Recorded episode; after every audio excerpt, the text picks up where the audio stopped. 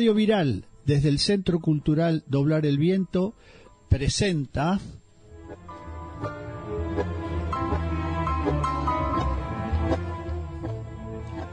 Bordoneando Tangos, un programa creado y conducido por Alberto Goldberg y Damián Bogio, que se transmite por canales de YouTube y Facebook todos los jueves a las 11 hora argentina.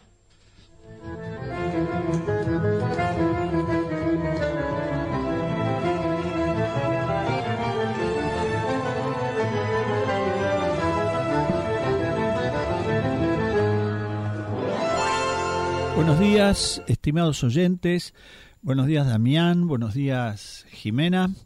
Hoy es 20 de octubre del año 2022 y estamos por comenzar a desarrollar nuestro programa número 12 de Bordoneando Tangos, programa que se transmite en directo todos los jueves a las 11 horas por Radio Viral Comunitaria y se retransmite en distintos horarios también por Radio Viral Comunitaria y los oyentes pueden escucharlo posteriormente en los canales de YouTube, tanto de la Radio Viral como el mío, Alberto Goldberg, y o el de Damián Bogio, ambos creadores, pensadores y directores de este hermoso programa de tangos.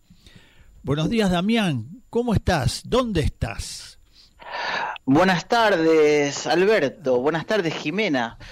Estoy aquí, sigo aquí en este pueblito de, la Toscana italiana, aquí en una tarde de, sol, un poquito fría, sin tomando unos mates, acá escuchando tangos, como siempre, y bueno, no prendiendo la, calefacción porque acá está muy caro el tema del gas acá en Europa. O sea que unos matecitos siempre eh, hacen bien no solamente al alma, sino que en este momento también alimentan mi cuerpo.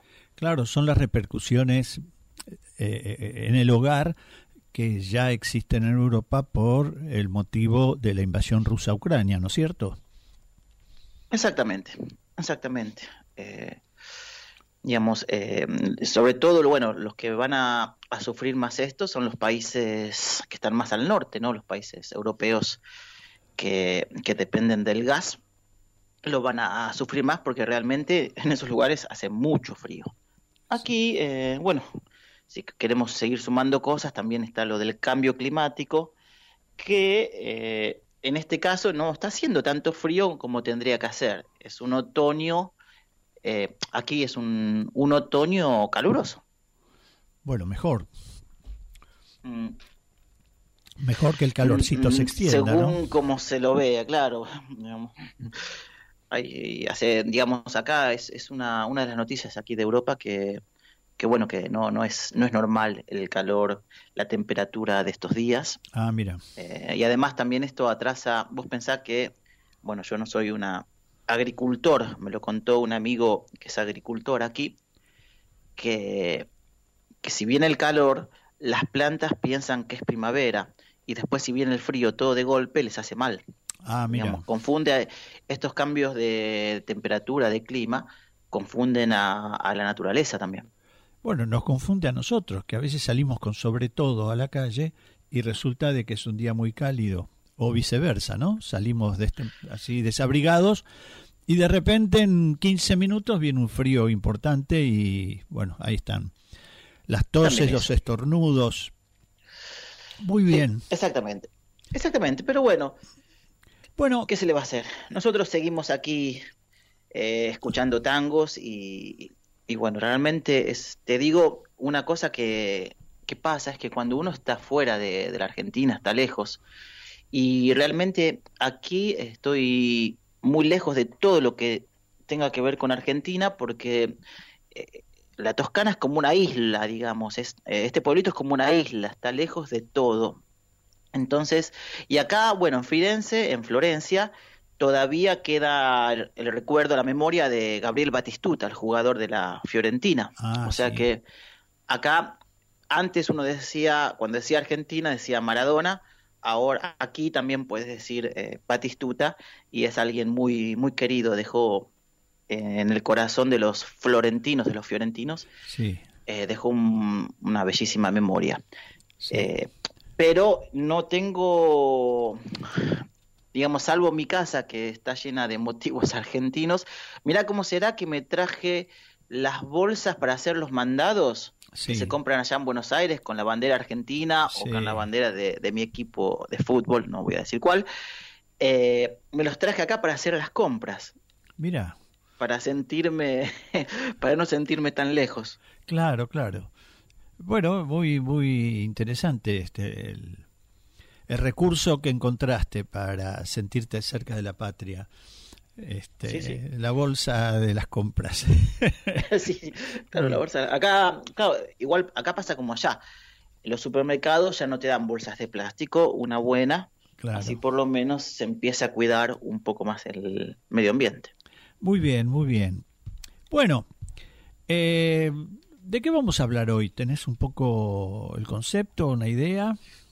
Sí, sí, claro. Es una cosa que estuvimos preparando y, bueno, es algo que, como nos pasa siempre a nosotros cuando empezamos a hablar de tango, digamos, tenemos un montón de temas. Entonces, nos cuesta, no nos cuesta ponernos de acuerdo eh, sobre los temas, sino tenemos tantos que no sabemos cuándo y cómo. Claro. Pero bueno, esta vez fue muy fácil, porque vos dijiste de, de hablar un poco de, veníamos con el tema de la literatura, y vos propusiste hablar de, del compositor, del poeta, del escritor, del periodista Homero Mansi. En realidad, a mí me nació el tema porque, primero, hace tres días, viste, o dos días, fue el 17 de octubre. Y cuando uno piensa 17 de octubre, tango, bueno, imagina algunos eh, tangueros que adscribieron al peronismo. Mansi, del Carril, qué sé yo, este ahora no, no, no, me viene a la cabeza, pero mucha gente que adquiere... Disépolo. Disépolo, claro. Y escritores, bueno, Jaureche, Scalabrini Ortiz, muchos. Pero buscando temas de vinculación tanguera, artística, eh, con el peronismo, no encontré material suficiente encontré algunas marchas eh, de, los orígenes del peronismo, por claro, estaba el tema de la exaltación de los líderes, de Juan Perón y de Vita, que hay unas milongas consagradas a ellos. Y después hay un par de tangos y nada más.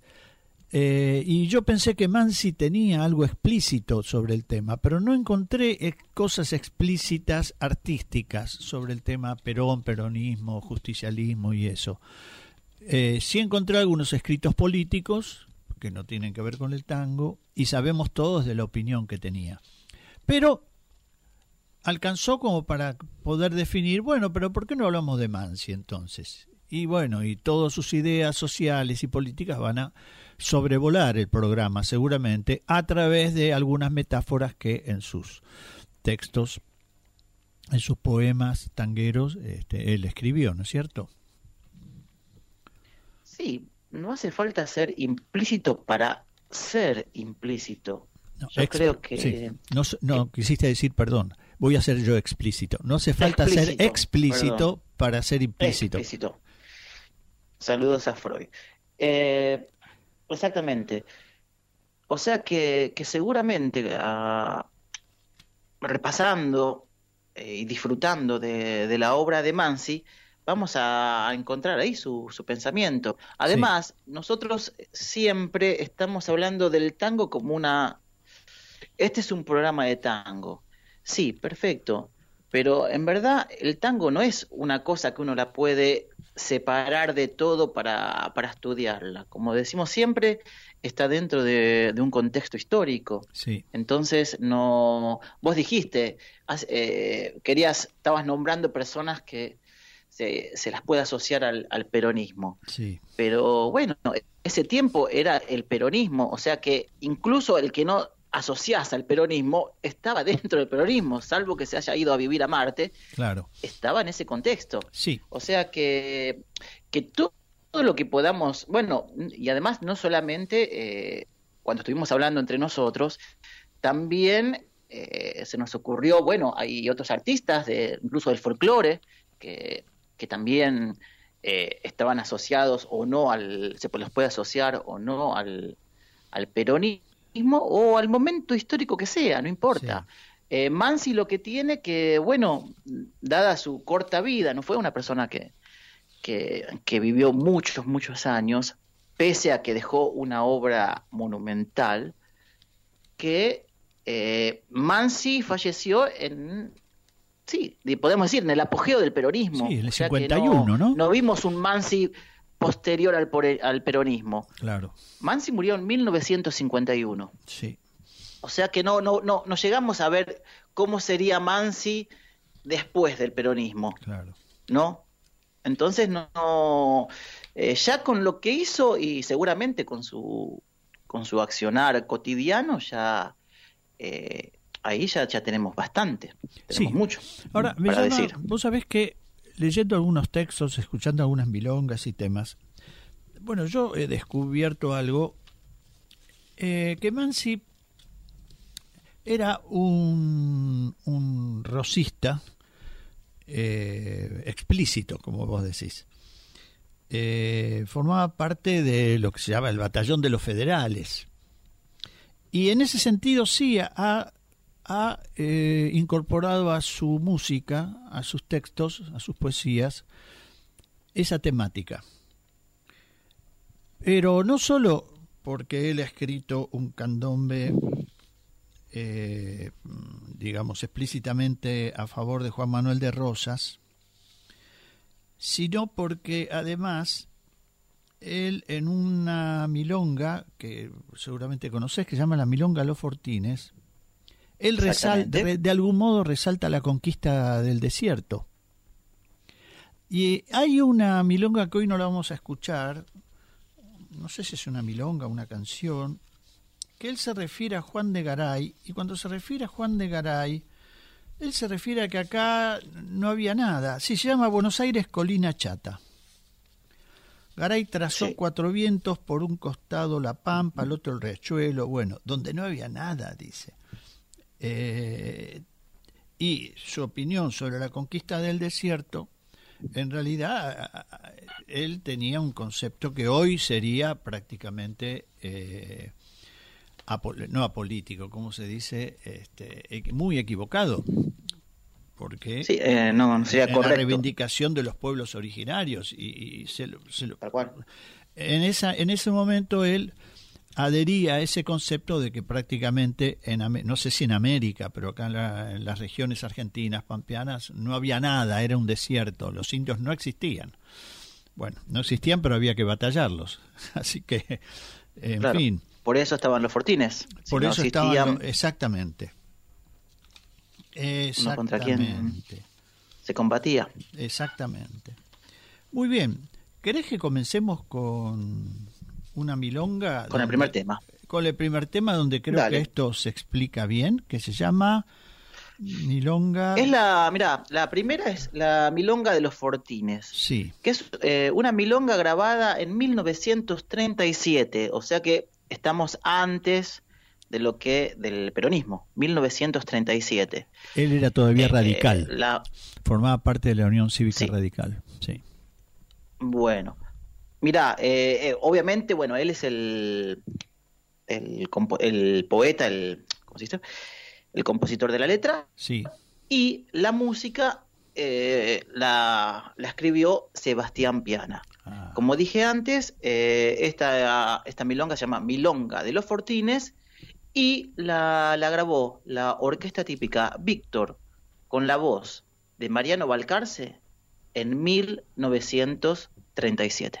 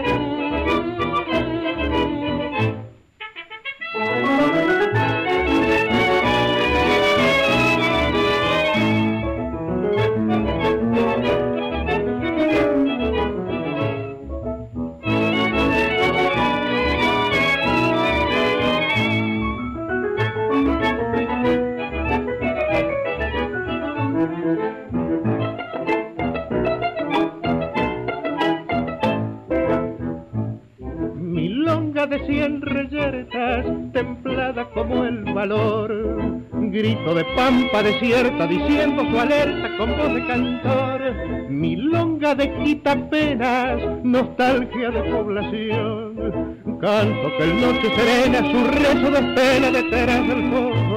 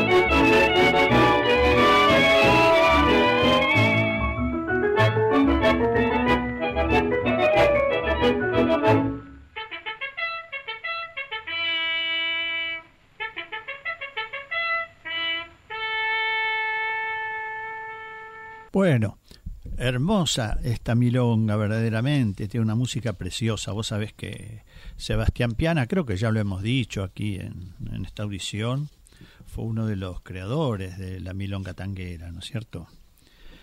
Y, junto a Mansi. Eh, claro, junto a Mansi, pero Piana en el sentido musical, en el sentido rítmico y musical. Eh, y bueno, para remarcar un poco esto que decíamos antes, voy a leer por si no prestaron atención al texto, algo que dice esta milonga, que dice, gime el desierto rodando sus rumores de huracán. Vienen las lanzas cargando y están aguaintando la cruz y el puñal. Gloria de aquel comandante que jamás volvió al cantón. Besan su barba cerbuna la luz de la luna y el fuego del sol. Bueno, en fin, ya Mansi estaba despuntando como un muy buen poeta, más allá de sus opiniones sobre la campaña del desierto. Y para continuar con esto, vamos a escuchar una milonga que le dedicó a Juan Manuel, que es un candombe en realidad. No es casual que escribiera en ritmo de candombe una alabanza a Juan Manuel de Rosas, ya que Rosas es conocido aparentemente que tenía como una buena relación con nuestros eh, negros, con nuestros habitantes eh, de origen africano. Y entonces este, parece que él participaba de las fiestas de carnaval junto a, a, los habitantes eh, negros de Buenos Aires. Dale, es uno de 1934. Vamos a escucharlo, por favor. A ver.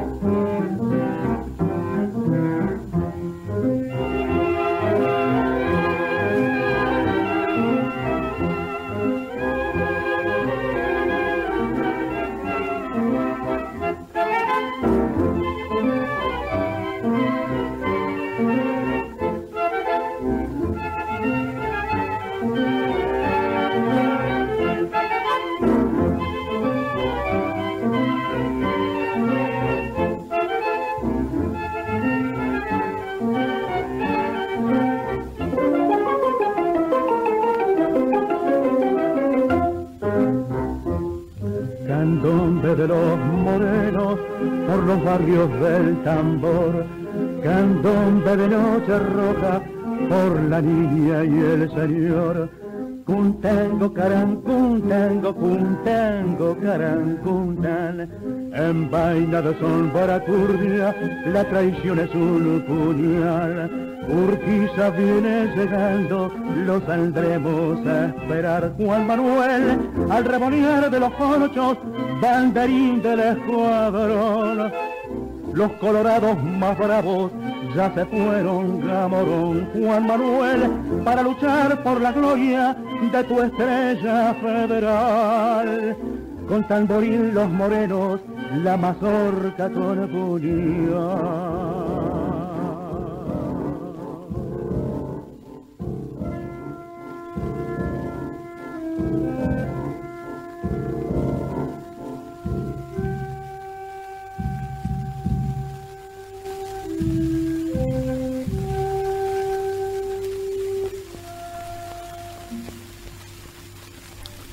Precioso. Mira, en realidad no era, aunque se llama candombe, en realidad es una milonga, porque todo el tiempo tiene el ritmo que habíamos estudiado en otras ocasiones, pam, param, pam, pam, param, pam, pam. Eh, por lo menos en esta versión, no aparece en ningún momento el ritmo eh, del candombe.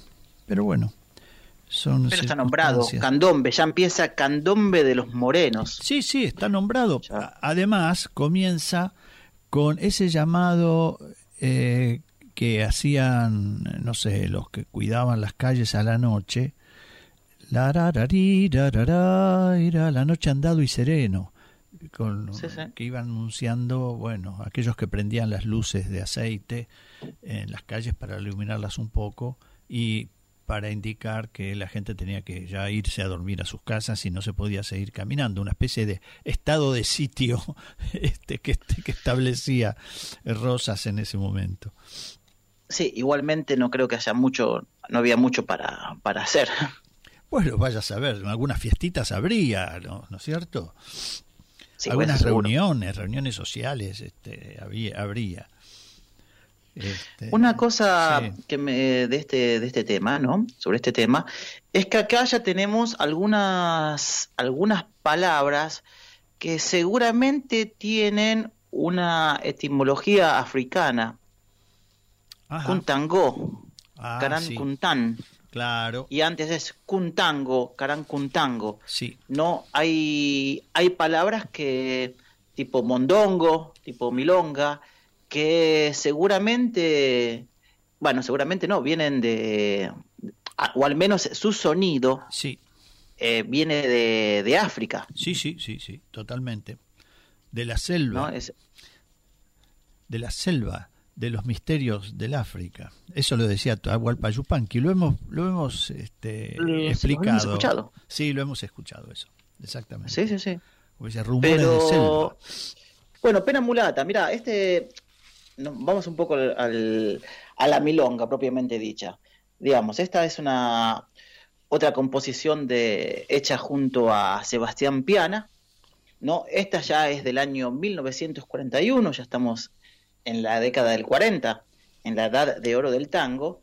Y acá tenemos, escuchamos a un Carlos Di Sarli, a un Carlos Di Sarli con su increíble orquesta, con un cantante muy jovencito que si lo escuchamos, parece una su voz, la de un hombre adulto ya, de unos cuantos años, unos cuantos años a cuestas, pero no. Es eh, Roberto Rufino, un jovencísimo, el pibe, era un pibe de, del abasto. O sea que bueno, escuchemos esta pena mulata por la orquesta de Carlos Di Sarli del año 1941.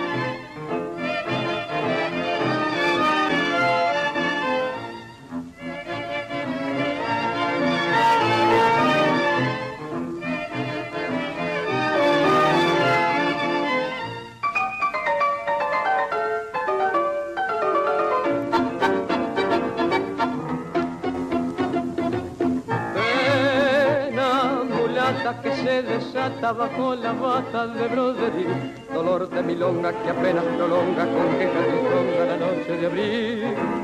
Como un espejo bruñido y viejo brilla el pellejo del bailarín clavel escarlata que el ansia delata temblando en la bata su mancha carmín. Tu madre murió de amores en el barrio del tambor y abrió caminos de ausencia el puñal de un colegiador. Tu padre murió en la sombra por vengar esa traición. Mulata nació tu estrella en un cielo de crepón.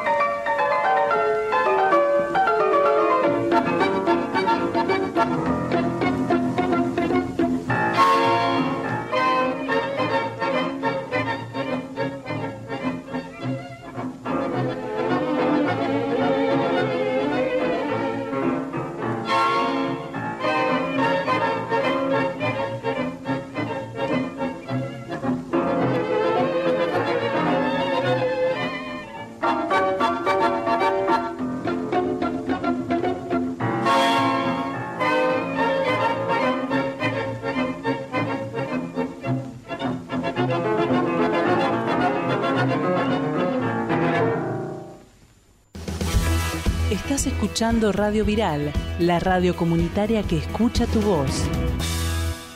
Bueno, vamos a recordar a los oyentes que pueden comunicarse al 4785-4843 para bueno, hacer comentarios sobre lo que estamos desarrollando y también pueden hacerlo al 1140 94 72 81 a través del WhatsApp.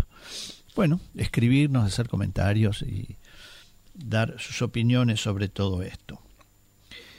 Bueno, ya con pena mulata creo que estamos en el arrabal, tal vez en esos bailes oscuros. Pobre morena, en fin, la, letra es bastante clara. Tu madre murió de amores en el barrio del tambor, tu padre murió a la sombra por vengar esa traición. En fin, ella está desarrollando un poco la eh, pena que le causa eh, el lugar o las pobrísimas posibilidades que le caben a las chicas eh, que vivían o nacían en los barrios pobres de Buenos Aires. Bueno, tenemos también algo alegre dentro de, de, de esto del arrabal y de la música del origen de nuestra música tanguera, que es el, tango o la milonga, no sé muy bien, que Mansi le escribe al gran payador y cultor de todas las músicas nacionales, Bettinotti. ¿No es cierto? ¿Tenés algo sobre esto? Sí, sí, vamos a escuchar eh, Bettinotti por Ignacio Corsini. Ya aquí ya Corsini, un cantor eh, nacional, uno de lo que se decía un cantor nacional, que junto a Gardel y a Magaldi, Agustín Magaldi, forman esa trilogía, eh, la trilogía más famosa de los cantores nacionales. Vos lo dijiste, ya eh, estaba el tango como manifestación artística, ciudadana, popular, pero el tango era no era cantado en sus inicios, o si era cantado, tenía letras improvisadas, letras que, que hablaban sobre la situación del, del momento en que, de algún momento, digamos, muchas eran, tenían nobles, eh, nombres con doble sentido o no, pero eh, en ese contexto eh, empieza Gardel a cantar el tango acompañado eh, con un acompañamiento de guitarras, ¿no? Y también lo hace Ignacio Corsini. Entonces vamos a, escuchar esta letra, este, este, bellísimo tema de Ignacio Corsini, que como habíamos dicho también eh, grabó La pulpera de Santa Lucía, tal vez un, otro tema histórico para ver y escuchar en otro momento que hablemos de, de la historia, pero en este caso escuchemos por favor a Ignacio Corsini con Bettinotti. Después eh, estaremos, repasaremos un poquito la letra.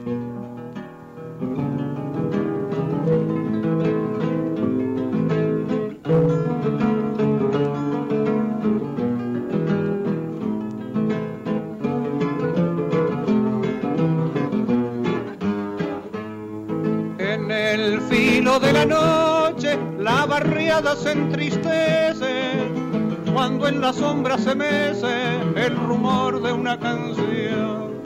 Paisaje de barro negro chapaleado por las chatas, y al son de cien serenatas perfumó su corazón.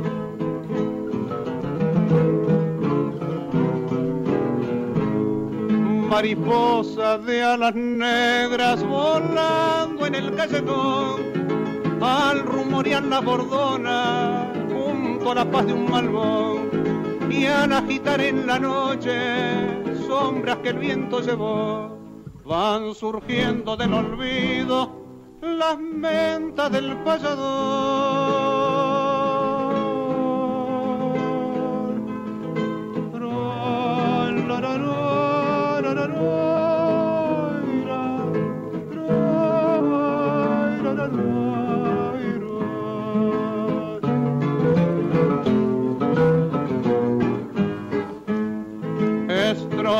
De Bettinotti rezongando en las esquinas, tristeza de chamuchina que jamás lo olvidará. Angustia de novia pobre y de madre abandonada que se quedaron grabadas en un val sentimental.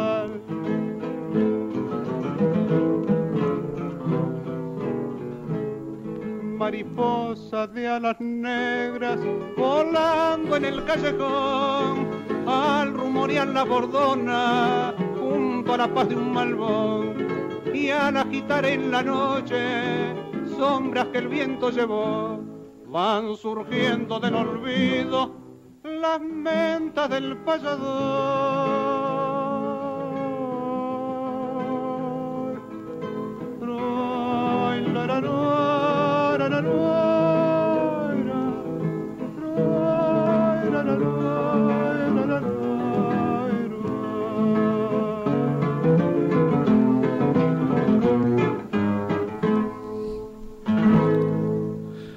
Esta canción es muy linda, es casi un vals, me parece.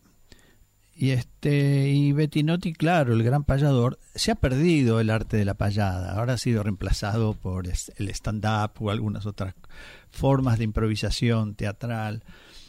Pero musicalmente, poéticamente, había que tener un entrenamiento extraordinario.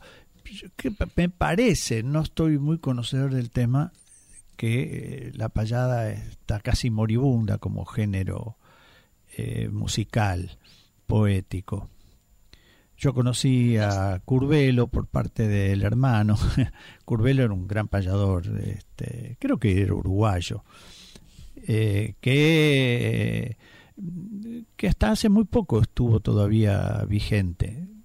No sé si murió hace cinco o seis años eh, hacía sus payadas con vestido con la ropa gaucha, ¿no? O sea, esa tradición musical que, bueno, lamentablemente se está perdiendo. Se podría recuperar, ¿no? En lugar de hacer estos campeonatos eh, en televisión, estos campeonatos de, de, canto eh, tan tan este cómo decir eh, preparados tan eh, eh, tan truchos. tan truchos exactamente tan publicitados.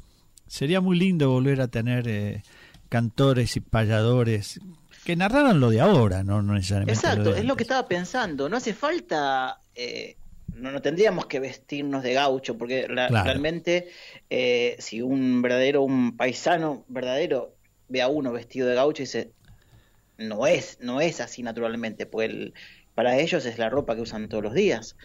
Pero sí se podría hablar, eh, digamos, el arte va, va cambiando, va, el arte va nombrando las cosas que, que están pasando. O sea que se podría hacer tranquilamente con, con lo que pasa hoy. Sí, no, no hay que volver a cantar de cosas tan antiguas. Claro, bueno, quizás los raperos. pero... Quizás los raperos son los payadores de hoy, ¿no? ¿Sabes que alguna vez mirando por YouTube hay algunos duelos entre raperos y payadores. ¿Ah, sí? No sé, tal vez por una cuestión generacional no tengo contacto con ni con uno ni con el otro, ¿no? sí. digamos, pero, pero sería interesante. Mira, ya con el, el, tema de Bettinotti ya dice, dice, dice, dije, dice muchas cosas. Sí. Ya por empezar, José Bettinotti, que es va a ser una constante en el tango. Nombre en español, apellido en italiano. Claro. Entonces vos ya estás diciendo, uno que, que habla de, de cosas camperas, pero tiene ya es hijo de inmigrante.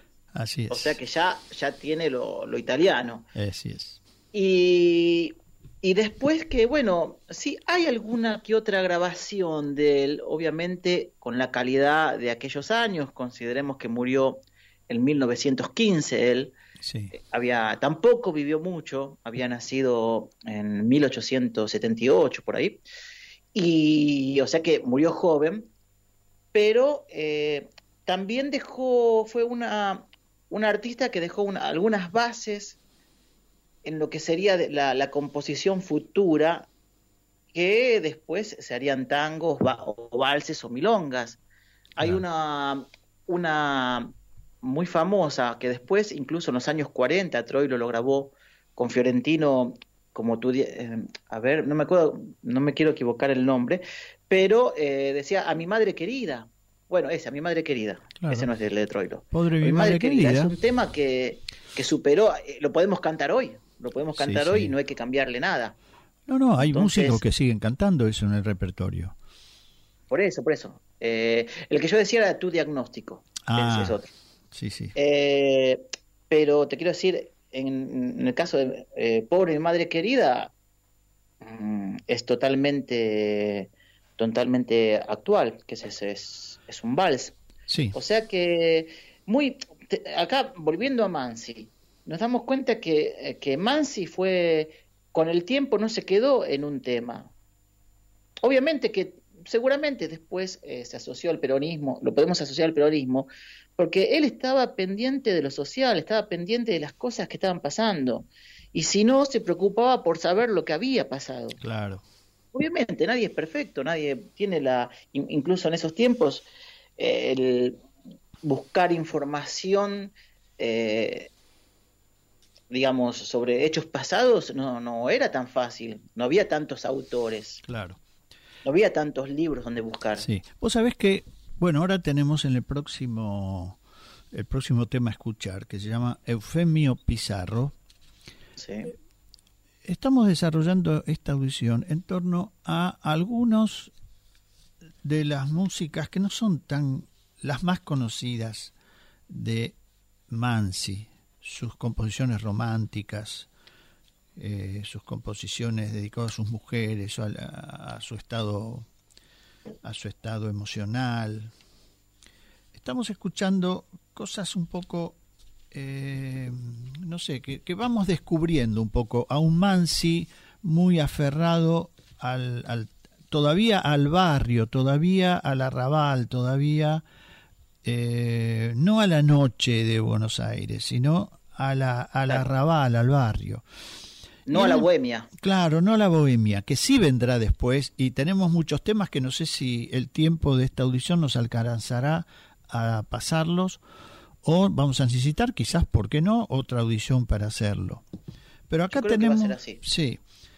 Acá tenemos un tema que se llama Eufemio Pizarro, que era una especie de matón, como lo habrá sido Juan Moreira, como fueron los matones que describe muchas veces Borges eh, en, sus, en sus poemas y, en sus milongas. Y claro, con su exquisita pluma ya eh, lo ha descrito Mansi. Morocho como el barro era Pizarro. Mira qué lindo, ¿eh? Morocho como el barro era Pizarro, señor del arrabal. Y ahí le, da le da un tono señoral, señorial. Señor del arrabal, claro. Señor del arrabal, ojo con él. Un poder le daba, exactamente. Ya, ya ¿Qué, es lo que daba el, ¿Qué era lo que daba el poder ahí? El puñal. ¿Cómo manejaba el puñal? Claro, exactamente. Y por eso el verso sigue, entraban los disturbios del suburbio Mira vos, qué lindo, qué linda rima. Entraban los disturbios del suburbio con frío de puñal, que, bueno, hace rima con arrabal. O sea, vos decías Mansi profesional, era un gran poeta, se pasaba la vida buscando metáforas y frases hermosas para poder contar este, lo que él estaba viendo, ¿no es cierto? Lo Vamos a escuchar Eufemio Pizarro. Dale, por la orquesta de Francisco Canaro. Esta versión es de, de la orquesta de Francisco Canaro y su cantor es Alberto Arenas.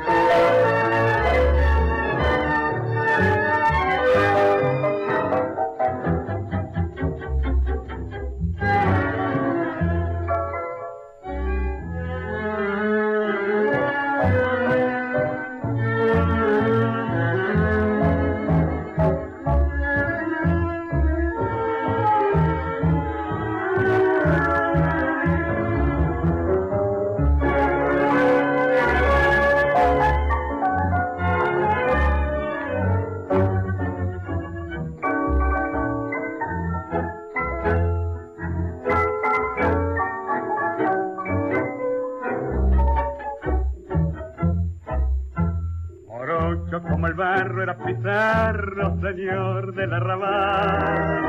Entraba en los disturbios del suburbio con filo de puñal. Sobre eso era ligero al entrevero y oscura era su voz. Derecho como amigo o enemigo, no supo de traición. Cargado de romances y de lances, la gente lo admiró quedó pintado su nombre varón con de luna y farol. Y palpitando en mañana lejana su corazón. Decir el premio pizarro es dibujar sin querer con el tizón de un cigarro extraña galería Cambarro y aquel señor de almacén.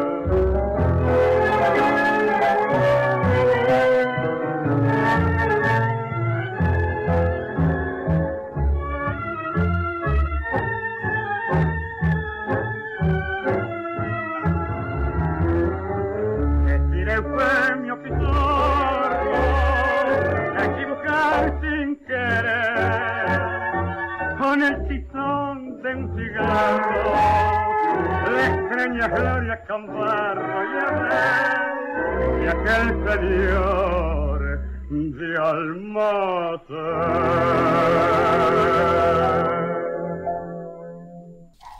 Qué lindo. Es muy lindo, podremos ponerlo en la galería de los de los matones junto a Muraña, Albornoz y otros este que, describe también Borges en sus milongas, ¿no? Bueno, no, sé si te acordás, Alberto, hace unos cuantos años, unos cuantos años, nosotros dos habíamos hablado de la posibilidad de hacer una obra de teatro sobre un cuento de Borges. Sí. Que hablaba de todo esto. No sé si te acordás. No me acuerdo exactamente de esa conversación que tuvimos. ¿Vos te referís que al hombre de la esquina rosada? Exactamente. Lo leímos, vos me lo recomendaste, lo leímos, eh, incluso llegamos a pensar quién podría ser la protagonista. No llegamos al protagonista, pero algo habíamos hablado de hacerlo. Y estamos hablando de una época que todavía no había, no existía la, eh, Facebook, no, no, existía WhatsApp, no existía nada de eso. Eran aquellos tiempos que, que nos juntábamos, tal vez en las milongas, también hablábamos un poco de literatura y otras cosas, mientras tomábamos algo. Eh, expliquemos a nuestros oyentes que cuando vamos a la milonga nosotros no, no es que bailamos todo el tiempo, sino que en la milonga uno se encuentra, conversa, eh, toma algo. Sí, y, sí. Bueno, a mí yo me acuerdo de haber hablado de eso, incluso haber tenido alguna reunión con vos. Pues es que yo no lo tengo presente, pero sería muy bueno volver a presentar esa idea, ¿eh? volver a desarrollarla. Porque eh, leyendo la letra de este, de este tema, a mí me, hace acordar mucho a eso. Me hace acordar mucho a. Borges tenía esa cosa también de, de, describir algo que él no había vivido, pero de describirlo de un modo fantástico. Vos estabas ahí en el medio, parecía esta inteligencia artificial de ahora que te coloca en el medio de donde vos quieras. Bueno, Borges lo hacía con, bueno, con la literatura, eso. Porque hay una escena dentro de El hombre de la esquina rosada, que es cuando el, protagonista, no, no, sé si es el protagonista, eh, eh, que viene de San Telmo a Palermo para disputar en una milonga a la lujanera. Eh, y ese señor viene en un carro. Y entra al carro, entra y, va transitando seguramente por el bajo de desde San Telmo hasta hasta Palermo y canta y grita cuando llega al galpón donde se desarrollaba la milonga grita que abran la puerta y golpea la puerta. Y cuando se abre la puerta, Borges dice, apareció un hombre muy parecido a la voz. Es extraordinario esto, ¿no? Apareció un hombre, un hombre parecido a su voz. Bueno, y esta descripción que hace también de este tránsito cantando arriba del carro, yendo de un lado al otro. Eso está muy bien reflejado en la película El hombre de la esquina rosada, que es extraordinaria esa película, ¿eh? y se ve justamente ese carro que va transitando de San Telmo y pasa por eh, algunas fiestas de negros, fiestas de, candombes, este, y después por, por casas bajas, los barrios de casas bajas, hasta llegar hasta, hasta Palermo, que entonces, o como todos sabemos, antes del entubamiento de Maldonado, era un barrio pobrísimo, eh, y, marginal todavía. Sí, sí, A mí, que, ¿cómo es que dice? No me acuerdo el nombre, pero dice, yo que no soy nadie, me dijeron que acá hay un verdadero hombre. Ah, y yo quiero que a mí, que no soy nadie, me enseñe qué cosa es un verdadero ah, hombre. Ah, claro, claro. Sí, sí, sí. ¿No? Y, dejó que los demás lo, lo sopapeen un poco porque él lo que quería era pelear con el, eh, claro, claro. con el malevo del lugar. Sí, sí, claro. Bueno, no, por eso digo, estas, eh, estas letras eh, te llevan, digamos, nosotros porque ahora estamos escuchando, seguramente, eh, como pasa con todos los temas, ¿no? Como pasó con Pena Mulata, el tema que escuchamos antes, nosotros lo escuchamos en la milonga y salimos a bailarlo, y ahí se pierde lo que está diciendo, porque realmente no estamos escuchando lo que está diciendo. Estamos bailando en otro contexto. Acá pasa mucho en Europa. Yo ahora, como sabes, estoy pasando música eh, le hemos contado a nuestros oyentes, el, martes estuve pasando música en la ciudad de Luxemburgo, en la milonga de unos amigos nuestros, eh, el chino Aguerrodi y, su compañera Mijo. Y el jueves estuve pasando música en la ciudad de Viena, en una milonga que se llama Tango Bar. Y el sábado en la ciudad de Bolzano de Italia y el domingo en la ciudad de Bolonia, también en Italia.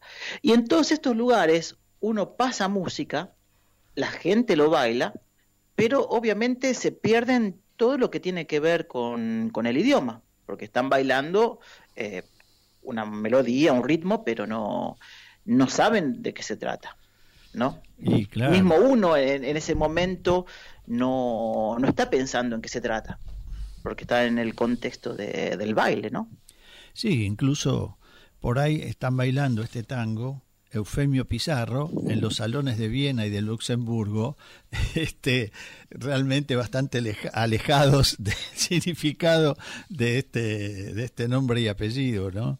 Y sí, y sí, pero bueno, este tango en particular no, pero Pena Mulata sí lo pasé. En todos los lugares lo pasé. Y sí, la milonga esa. Sí, sí, porque esta, bueno, le contamos a nuestros oyentes que eh, cuando se pasa la milonga como género musical en una milonga, tal vez de una orquesta no tenemos muchas posibilidades para pasar, porque no es que grabaron muchas. Y además hace muchos años que no se vuelven a grabar, que esas orquestas ya no existen, entonces no graban temas nuevos. Claro. Entonces Penamulata es un tema que uno pasa bastante seguido en las milongas y además, obviamente, la gente que estaba en Luxemburgo no sabía lo que pasé en Viena y lo que pasé en Viena nadie sabía bueno pero para eso para eso te tenemos. O sea Borges describe la milonga de la esquina rosada y vos describís las milongas de Luxemburgo y de Viena. Es un progreso también es una dirección hacia donde han ido las cosas. Sí, es más que un progreso en lo personal, es un progreso en lo cultural, diría. Más allá, no importa quién, hay mucha gente, muchos argentinos eh, llevando el tango por el, por el mundo, eh, y no solo argentinos de todas las nacionalidades, hay muchos uruguayos, hay muchos chilenos. Claro, claro, pero mira qué lindo eh, tema, ¿no? Peruanos, mexicanos. en Luxemburgo vino un chico mexicano que tiene una milonga en una ciudad eh, que está en Francia, ahí a pocos kilómetros, claro. y, y era mexicano, digamos, o sea que bueno, y, la milonga se hace en un lugar cubano, o sea que me olvidé, mira cómo es el cambio climático, que llevé un abrigo muy pesado y hacía tanto calor que me lo olvidé ahí. Entonces al, otro día tuve que ir a buscarlo, pues tenía que viajar a Viena y no tenía el abrigo. Y fui, estaban dando clases de salsa los cubanos, obviamente, ¿no? Y ahí hablé, pude hablar en español con, con todos los que estaban ahí, ¿viste? Y fue muy, muy divertido. Una cosa interesante, eh, muy rara que me pasó en Luxemburgo, es que ahí el colectivo y el tren son gratis, ah. los, los, medios de transporte. O sea que para ir a buscar el, el abrigo, solamente me subí al colectivo y cuando quise me bajé. No, no, no para nada. detalle. Bueno, volvamos a Homero Mansi, porque me parece que nos fuimos un poco por las ramas. Este, Uy, se nos está yendo el tiempo. Y se nos está yendo el tiempo. Así que a mí me parece que, no sé, teníamos Milonga Sentimental por Gardel, que estaría muy bueno, ¿no es cierto? Finalizar con eso y después con un, una especie de homenaje, ¿no? Que mejor que escuchar Responso que es el tango que Troilo dedicó, le dedicó a Homero Mansi en el día de su muerte, ¿no? Sí, sí, perfecto. No, eh, mira, a mí lo que me pasa es que me quedé con ganas de seguir escuchando obras de Homero Mansi, porque no hemos llegado ni al 10% de lo que... No. No hemos mencionado nada de lo que él compuso todavía, pues. Es tan, tan monumental su obra que nos faltaría por lo menos otro programa sobre Mansi. Bueno, hagámoslo, hagámoslo. Y, entonces en ese programa analicemos, eh, qué sé yo, Malena, Fuimos, Abandono, Arrabal, Desde el Alma, Después, o sea, tantos tangos románticos que expresan la otra beta de Homero Mansi. O tal vez, tal vez será su voz, que original fue, tal vez será mi alcohol. Exactamente, exactamente. O sea, toda la otra línea de trabajo de Homero Mansi, que ya es, como vos bien dijiste, eh, la bohemia y su contacto con, bueno, Aníbal Troilo eh, y, otros este, músicos contemporáneos de él, con la cual él pudo, bueno, lo mismo que con Discépolo, ¿no? O sea, músicos contemporáneos con lo cual él pudo organizar y armar su gran obra. Vamos entonces hay a... que, que, destacar que ellos eh, generalmente eran amigos que se admiraban. Eh, bueno, claro, claro. Eran amigos que se admiraban. Entonces... Eh, como nosotros. Bueno, salen muchas cosas, como nosotros. Claro, Pero bueno, eh, sí, obviamente. o sea que, bueno, nosotros disfrutamos de, esa obra, de toda la obra que nos dejaron. No, además, porque muchas de, de sus obras como vamos a ver más adelante, también se, las dedicaban. Exacto. Vamos a escuchar entonces, sucesivamente quizás, ¿no? Salvo que vos quieras eh, hablar de Milonga Sentimental. No, no, yo quisiera que la gente escuche un poco más de música. Bueno, entonces vamos a escuchar primero Milonga Sentimental y después vamos a escuchar Responso, ¿sí? Perfecto.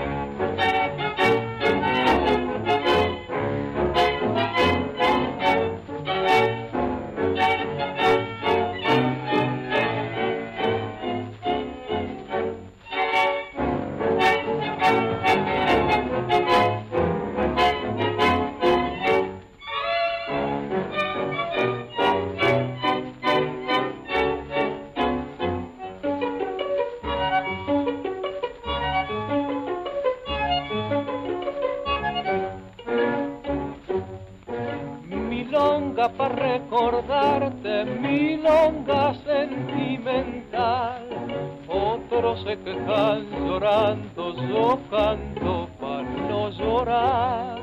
Tu amor se secó de golpe, nunca dijiste por qué.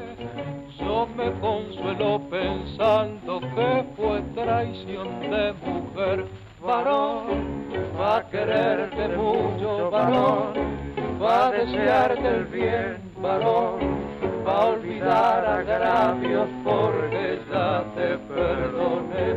Tal vez no lo sepas nunca, tal vez no lo puedas ver, tal vez te provoque risa verme tirado a tus pies.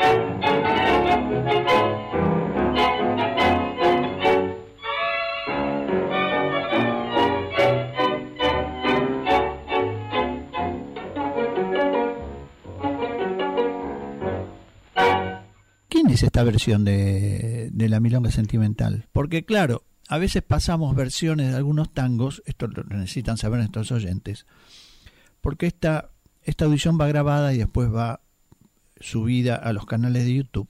Y a veces YouTube no permite eh, subir a sus canales o transmitir a través de sus canales algunos temas porque tienen derechos eh, intelectuales. Así que, bueno, a veces la elección de las versiones no son exactamente las que nosotros desearíamos. Por ejemplo, lo que vamos a escuchar ahora, que es Responso eh, de Troilo, que ya lo hemos dicho, fue un tango escrito en homenaje, bueno, cuando murió Homero Mansi, el responso es hacia Homero Mansi, no es por la orquesta de Troilo, creo que es por la orquesta Escuela, que está dirigida en este caso por José Colangelo. Así que, bueno, valen esas aclaraciones. Y entonces con Responso nos vamos despidiendo, ¿no es cierto? Eh... Bueno, pero con la promesa de volver a hacer otro programa sobre Homero Mansi. Sí, porque no el próximo, ya que estamos embalados con este gran poeta. Ya que estamos... Sí, además, porque nos quedaron tantos temas para, para hablar, que, que bueno, me encantaría volver a escuchar todos estos temas. Ya quiero volver a escuchar de nuevo el programa. y, bueno, pero antes quisiera saludar a todos nuestros oyentes. Y bueno, un saludo grande a Jime, otro saludo grande a vos.